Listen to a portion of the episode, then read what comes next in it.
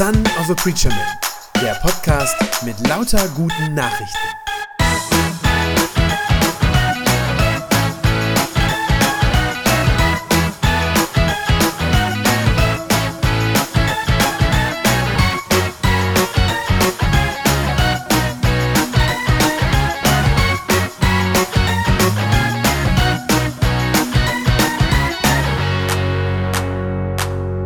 Advent. Ihr wisst mit Sicherheit, was das heißt. Advent heißt bekanntlich ja Ankunft. Und ich habe den Satz, glaube ich, jetzt im Gottesdienst auch schon gesagt und man hört den jetzt in diesen Tagen äh, immer wieder. Man liest den, wenn man irgendwie äh, so Andachtsbüchlein hat oder äh, vielleicht so einen Andachtskalender an der Wand oder so. Dann werdet ihr jetzt diesen Satz hören und lesen, Gott kommt zu uns. Ja, Advent, Ankunft, Gott kommt zu uns.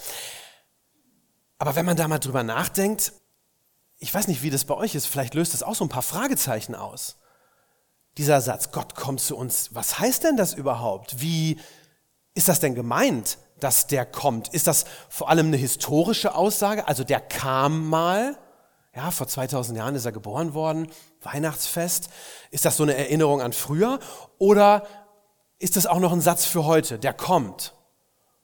Und wenn das so wäre, dann ist ja die spannende Frage, wie merke ich das denn, dass der zu mir kommt, dass der in mein Leben hineinkommt, dieser große Gott? Kommt der irgendwie sichtbar oder ist es nur eine Metapher? Ist es nur so ein Bild für irgendwie etwas? Wir wollen das heute mal ein bisschen genauer beleuchten. Wir wollen schauen, woran man das merkt, dass Gott einem Menschen wirklich nahe kommt und dass da was passiert. Das wollen wir uns angucken. Woran merkt man, dass Gott einem Menschen nahe kommt? Und dieser Psalm, den wir eben zusammen gebetet haben, der hilft uns heute dabei, das ein bisschen besser zu verstehen. Und der hilft uns mit verschiedenen Dimensionen, auf verschiedenen Ebenen. Und zwar mindestens drei Stück.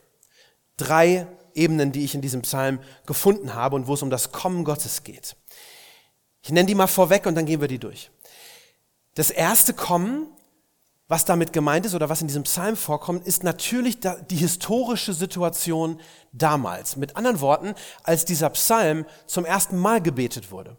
Er ist ein Psalm von König David und als der den zum ersten Mal gebetet hat und, und gesungen, wahrscheinlich ja gesungen hat, die Psalmen sind ja oft vertont gewesen, Lieder, da muss das ja irgendeine Bedeutung gehabt haben. Da muss das irgendwie, irgendwie muss der gekommen sein, dieser Gott. Das ist das Erste. Das Zweite, ich glaube, darin steckt auch Eis, auf das Kommen von Jesus, also auf Jesu irdisches Leben. Für uns natürlich auch in der Vergangenheit, klar, 2000 Jahre her, aber ich glaube, auch das steckt da drin, ein Hinweis auf Jesu irdisches Leben. Und das Dritte ist, dass ich glaube, dass in diesem Psalm eine Prophetie drin steckt, die noch vor uns liegt, auf die Zukunft hin, ja, darauf, dass Jesus einmal wiederkommen wird. Also, dreimal ist, glaube ich, in diesem Psalm die Rede davon, dass Gott zu uns Menschen kommt. Wie gesagt, jedes Mal unterschiedlich, das hat verschiedene äh, Dimensionen und man, dass Gott kommt, merkt man jeweils auf verschiedene Art und Weise. Das schauen wir uns jetzt an. Um dieses erste Kommen zu verstehen, ist es wichtig, dass wir uns ein bisschen in die Zeit äh, damals hineinversetzen, in die Zeit, als dieser Psalm geschrieben wurde oder als der David den gedichtet hat und zum ersten Mal gesungen hat. Ich habe über diesen Psalm gelesen, manche Ausleger sagen, das sei ein Lied für die Wallfahrt zum Tempel. Also im Judentum war das ja üblich, dass man mindestens einmal im Jahr äh, zum Tempel in Jerusalem hinaufzieht. Ne? Jerusalem liegt hoch oben auf dem Berg und dass die Leute da zum Tempel ziehen. Und dann wurde gesagt, na ja, so wie wir, so ein bisschen wie wir das gerade auch gebetet haben, das waren so Wechselgesänge. Ja, macht euch weit auf, ihr Tore, der König kommt und dann antwortet jemand anders, wer ist denn dieser König? So haben wir das ja eben auch gemacht. Dass das solche Wechselgesänge gewesen seien auf dem Weg in den Tempel. Das kann nicht ganz stimmen, zumindest nicht als erster Gebrauch dieses Psalms. Es kann sein, dass die das später so benutzt haben, in späterer Zeit, aber ursprünglich kann das ja nicht stimmen, denn, wie gesagt, das ist ein Psalm, den der David gedichtet hat, König David, und zur Lebenszeit von König David, wer sich ein bisschen in der Bibel auskennt, weiß, da gab es noch gar keinen Tempel. Der war noch überhaupt nicht gebaut. Den Tempel hat ja erst sein Sohn Salomo später errichtet. Also äh, wie gesagt, dieses Lied, was der David da dichtet, das mag später so benutzt worden sein, dass man dann gesagt hat, oh, das passt ja gut, wenn wir zum Tempel ziehen, dann kann man das wunderbar singen, im Wechsel auch. Aber ähm, wenn dieser Psalm wirklich von David geschrieben ist, dann muss es ursprünglich noch ein bisschen ein anderer Anlass gewesen sein. Wir wissen das nicht ganz genau. Das steht leider immer, es ist schade, es steht leider immer nicht dabei, wann genau diese Texte geschrieben wurden und für welchen Zweck. Es gibt aber ein markantes Ereignis im Leben von König David, das wir kennen. Ein markantes Ereignis, wo das sehr, sehr gut zu passt oder wo diese, äh, diese, diese Verse wahnsinnig gut reinpassen. Und zwar ist das die sogenannte Heimholung, so wird das genannt, die Heimholung der Bundeslade. Da muss ich vielleicht gerade ein paar Takte zu sagen, damit wir da sozusagen alle auf, der, äh, auf demselben Wissensstand sind. Die Bundeslade, das war ja der heilige Kasten, so ein Holzkasten, der vergoldet worden war, in den Mose die Gesetzestafeln von den zehn Geboten reingelegt hatte. Ne, die hatte er ja auf dem Berg empfangen, hat es auf die Steintafeln eingeritzt und in diese Bundeslade hineingelegt. Und dann ist diese Bundeslade immer mit den Israeliten gezogen, als sie noch auf dieser Wüstenwanderung unterwegs waren. Also die haben die dann mitgenommen, mit sich getragen. Und diese Bundeslade war wahnsinnig wichtig für Israel in einer Zeit, wo die eben keinen festen Wohnsitz hatten und auch kein Haus für ihren Gott. Also wie gesagt, einen Tempel gab es nicht. Es gab nur dieses Zelt, was sie da dabei hatten. Und diese Bundeslade hat eine Riesenrolle für sie gespielt. Das war in dieser Zeit immer das sichtbare Zeichen dafür, Gott ist bei uns.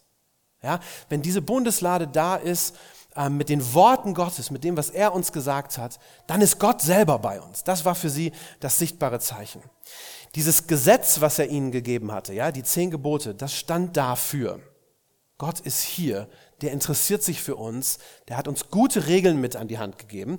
Ähm, das stand zum einen für die Treue Gottes, also dass er sich wirklich zu seinem Volk stellt und ihnen hilft auf ihrem Weg und ihnen sagt, wie sie leben sollen. Und aber eben auch für den Anspruch Gottes an Israel. Ja, dass Gott auch sagt, ihr seid meins, mein Volk, ihr gehört mir. Also dieses beides spielte damit eine Rolle. Und dann war es passiert, dass ihnen diese Bundeslade abhanden gekommen war. Ja, es, gibt, ähm, es gab einen Krieg gegen die benachbarten Philister. Das war so ein, ein, ein Volk, von dem Israel ständig bedroht war. Und dann haben die, ein, dann, äh, haben die einen Krieg gegeneinander ausgefochten und die Philister haben in diesem Krieg die Oberhand gehabt und haben ihnen diese Bundeslade weggenommen. Das war ein totales Drama für Israel, weil sie gesagt haben, jetzt hat uns Gott verlassen. Erstens haben wir verloren und dann ist eben auch noch diese Bundeslade mit den, mit den Worten Gottes ähm, uns, uns weggenommen worden. So, und dann ist es aber so, diese Bundeslade wird geklaut, wird von den Philistern geraubt und solange die bei den Philistern ist, diese Bundeslade, bringt die denen nur Unglück. Also da kommt die Pest über die und da sterben ganz viele Leute bei den Philistern und so, ja. Das heißt, die merken, oh, hier ist irgendwas Heiliges, hier ist eine höhere Macht am Werk, die wir nicht kennen. Und sie kriegen Angst, die Philister kriegen Angst und geben dieses Ding zurück an Israel, sagen, das könnt ihr wieder haben. Das brauchen wir nicht, das macht uns nur Angst. Und dann wird sie zunächst, da sind noch ein paar Irrungen und Wirrungen, die wird zunächst mal irgendwo eingelagert auf einem Bauernhof und so weiter. Egal. Jedenfalls der König David holt sie dann irgendwann zurück nach Jerusalem in die heilige Stadt. Er holt die Bundeslade zurück, könnt ihr selber nachlesen in 2 Samuel 6. Und das ist die Situation, wo sie dann da hochziehen. Ja, wie gesagt, Jerusalem geht immer bergauf, nach Jerusalem geht, von allen Seiten geht es bergauf. Ähm, und da kann man sich gerade diesen Vers 7, äh, Brian zeigst uns den nochmal, kann man sich das wunderbar vorstellen, dass sie genau das sozusagen singen. Schaut auf, ihr Tore, öffnet euch weit, schwingt auf, ihr ewigen Pforten, der König zieht ein. Mit Ehre geschmückt. Also diese, diese mit Gold überzogene, glänzende Bundeslade kommt und sie singen dieses Lied. Ja, der König zieht ein, mit Ehre geschmückt. Finde ich, kann man sich sehr gut vorstellen. Äh, symbolisch gesprochen, ne? öffnet euch ihr Stadttore, macht Platz für unseren großen Gott, der sozusagen nach Hause kommt, könnte man sagen. Ja, natürlich ist das nur symbolisch gemeint. Die Bundeslade war ein kleiner Holzkasten. Natürlich muss man dafür nicht die Tore aus den Angeln heben. Ja, die Stadttore Jerusalems sind groß genug, dass die locker da durchpasst. Das ist symbolisch gemeint. Und klar ist, und das lesen wir auch im zweiten Samuel-Buch, dass das ein unglaublicher Freudentag war für Israel. Eine unfassbare Freude. Die Menschen haben gesungen, die haben getanzt, die haben gejubelt weil in diesem Symbol, die Bundeslade ist ein Symbol, aber weil darin, weil sie sagen, Gott kommt zu uns. Und an dieser zurückkehrenden Bundeslade, da, da sehen, da dürfen sie jetzt wieder sehen, unser Gott ist bei uns, der hat uns nicht vergessen, ähm, der ist doch nicht einfach so weggegangen von uns, ja, der denkt an uns, der hält seinen Bund. Und ich finde das spannend, was hier in diesem Psalm für zwei verschiedene Emotionen sichtbar werden. Wie gesagt, zum einen ein riesiger Tag der Freude. Und die Israeliten jubeln, weil Gott zeigt, ich bin bei euch. Und gleichzeitig steckt aber in dem Psalm auch noch was anderes drin, nämlich auch das Gefühl von großem Respekt vor dem, der da kommt. Ja, das merkt man. Äh, David und die Israeliten spüren, unser Gott ist unheimlich mächtig. Wie gesagt, das hatte er ja an diesen Philistern bewiesen. Nicht? Die hatte er gestraft, solange die die Bundeslade geraubt hatten. Und das löst bei den Israeliten einen heiligen Ernst aus, will ich mal so sagen. Ja, einen heiligen Ernst, dass sie sagen, puh, wir müssen auch uns ein Stück weit auch scheuen vor diesem Gott, der so groß und so mächtig ist.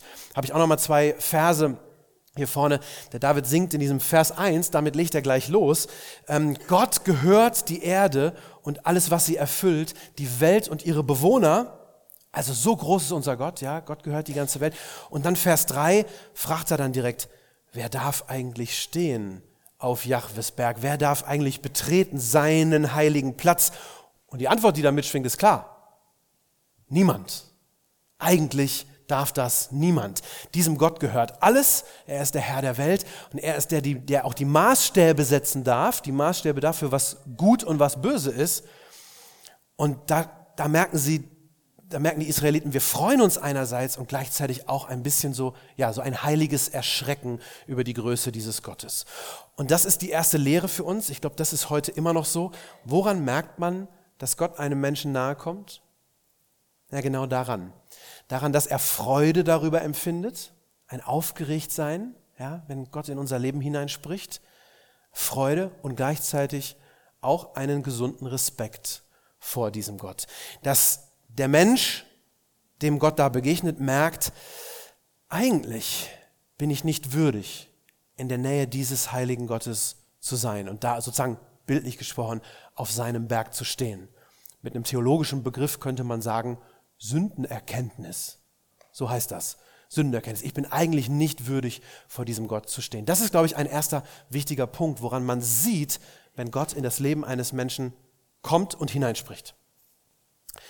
Da kann man sich ja heute fragen, ist uns dieser Respekt, dieser, dieses heilige Erschrecken vor Gott vielleicht manchmal ein bisschen abhanden gekommen? Das Gespür für die Heiligkeit Gottes. Ich habe manchmal den Eindruck, dass das uns in unserer Zeit so ein bisschen entglitten ist. Und vielleicht sind wir so ein bisschen dazu entschuldigen, denn vielleicht hat das etwas mit der nächsten Ankunft Gottes zu tun. Das nächste Mal, dass Gott wirklich, ja, sehr, für alle sehr sichtbar nach Jerusalem einzieht, das ist nämlich viel, viel demütiger, viel kleiner. Jesus auf einem Esel, als der da hineinreitet. Total unscheinbar. Wir können uns sicher sein, das sah damals für seine Zeitgenossen bestimmt nicht besonders königlich aus. Ja, ein, ein bisschen schmutziger Wanderprediger mit irgendwie dreckigen Klamotten von der Straße sitzt auf einem grauen Esel, reitet da rein. Kein besonders königlicher Anblick. Und ich glaube auch nicht, dass die äh, Zeitgenossen damals auf die Idee gekommen sind, diesen Psalm anzustimmen, in dem Moment, als Jesus da rein äh, reitet, dass sie sagen, oh, der König kommt. Ja, es gibt ein paar, die ihm zujubeln, ja, Hosianna, gelobt sei der da kommt, aber ein König sieht doch anders aus. Auch seine Jünger haben nicht diesen Psalm angestimmt. Der Messias als er kommt nach Jerusalem, kommt doch ganz anders, als die das erwartet haben. Er kommt sanft, demütig. Ich glaube, der Psalm verweist auch auf dieses Kommen von Jesus. In dem Vers 3, erinnere ich euch nochmal dran, hatte David gefragt, wer darf eigentlich stehen auf Jahwes Berg? Wer darf eigentlich betreten seinen heiligen Platz? Und die implizierte, die implizite Antwort war, eigentlich darf das keiner. Kein Sterblicher erfüllt diese Kriterien. Aber dann wird da, also diese Kriterien werden dann nochmal genannt, das sind die Verse 4 und 5. Da wird dann gesagt, nur wer reine Hände hat und ein reines Gewissen, wer nicht auf Götzen vertraut und keine falschen Eide schwört, der, Achtung, wird empfangen den Segen Jahwes und das Recht vom Gott seines Heils. Wie gesagt, eigentlich darf da gar niemand hin zu diesem heiligen Gott, aber hier drin steckt schon zu Davids Zeit, ja, tausend Jahre bevor Jesus überhaupt geboren wird, steckt da schon die Lösung drin. Wer nicht auf Götzen vertraut, steht da, wer sich um Aufrichtigkeit bemüht, ja, der wird das Recht empfangen vom Gott seines Heils. Nicht, der muss sich selber rechtfertigen oder sich selber gerecht machen. Nein, der wird das Recht empfangen. Das heißt, wer Gott vertraut, der wird gerecht gesprochen. Wird gerecht gesprochen. Der wird rein gemacht an Händen und Herzen. Und das ist ja genau das, was Gott getan hat, als er auf diesem Esel nach Jerusalem einreitet. Denn er kam damals in diese Stadt, um sich verhaften zu lassen, um sich töten zu lassen, um ans Kreuz zu gehen für deine und für meine Sünde, um durch seinen Tod unsere Schuld zu bezahlen, um uns wirklich reinzuwaschen, durch sein Blut an Herzen und Händen. Dafür hat er sich so erniedrigt, dafür hat er sich so klein gemacht, so als geringer Mensch. Und weil er das gemacht hat, weil er für uns starb, können wir jetzt Gottes Heiligtum eben doch betreten. Eben doch. Wir können Gott sozusagen unter die Augen kommen, können seine Kinder werden. Und da ist noch der Vers 6 interessant in dem Zusammenhang. David fügt nämlich an, so ist das Volk, das ihn sucht, so ist das wahre Geschlecht, das seine Nähe ersehnt. Das wahre Volk Gottes, das sind diejenigen, die, an, die das annehmen für sich. Ja, die das annehmen, dass Gott sich für sie erniedrigen musste, für sie sterben musste, um sie reinzuwaschen. Also, woran merkt man, dass Gott einem Menschen nahe kommt? Zweiter Punkt. Daran, dass dieser Mensch sich genau das sagen lässt. Dass der Mensch sich sagen lässt, Jesus musste für mich kommen. Jesus musste für mich sterben. Also die Erkenntnis, dass, dass das die Art der Vergebung ist, die, ich, die, die einzige Art der Vergebung ist, die ich irgendwo finden kann. Und dann erkennt man es noch daran, dass wenn ein Mensch das dann glaubt, dass dann seine Schuld nicht mehr auf ihm lastet. Ja, dass dieser Mensch wirklich frei wird ähm, und spürt, mir ist vergeben. Weihnachten wird das ja immer so betont und ich habe diesen Satz heute auch schon gesagt. Gott wurde klein. Ja, Gott macht sich klein. Wie gesagt, ich habe das auch schon ganz häufig gesagt. Das ist auch absolut richtig. Und trotzdem müssen wir, glaube ich, aufpassen, dass wir über diesem Satz, so wahr wie der ist, gleichzeitig nicht diese Ehrfurcht vor Gott verlieren, obwohl er sich so klein macht, so demütigt, ist und bleibt er der allmächtige Herr, der dem alles gehört, der, der immer noch die Maßstäbe setzt für Gut und Böse. Und das führt uns zum dritten und letzten Kommen Gottes. Denn eines Tages wird er genau in dieser Weise, ja, als der Mächtige, als der Herr, nochmal für alle sichtbar werden. Das ist die dritte Ankunft, auf die der Psalm hinweist, die Wiederkunft Jesu in Herrlichkeit. Da sage ich jetzt ein bisschen weniger zu, weil es darum letzte Woche schon sehr ausführlich ging. Letzte Woche am Ewigkeitssonntag ging es schon um diese Wiederkunft Jesu, der eines Tages sichtbar für alle auf die Welt kommen wird. Deshalb mache ich das jetzt ein bisschen kürzer. Nur nochmal, Jesus wird zurückkommen. Er hat es versprochen, es ist seine feste Zusage, dass er wirklich leiblich sichtbar wieder in seine Welt kommen wird.